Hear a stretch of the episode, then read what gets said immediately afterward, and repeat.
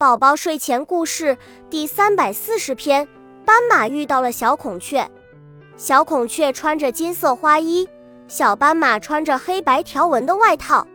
小斑马羡慕地对小孔雀说：“你的花衣裳好漂亮。”小孔雀却说：“你的黑白条纹外套才醒目，马路都围这种条纹围巾呢。”真的呀！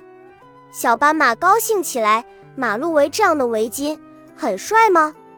当然了，每个人过马路都要从围巾上走过去，可神气了。小孔雀说。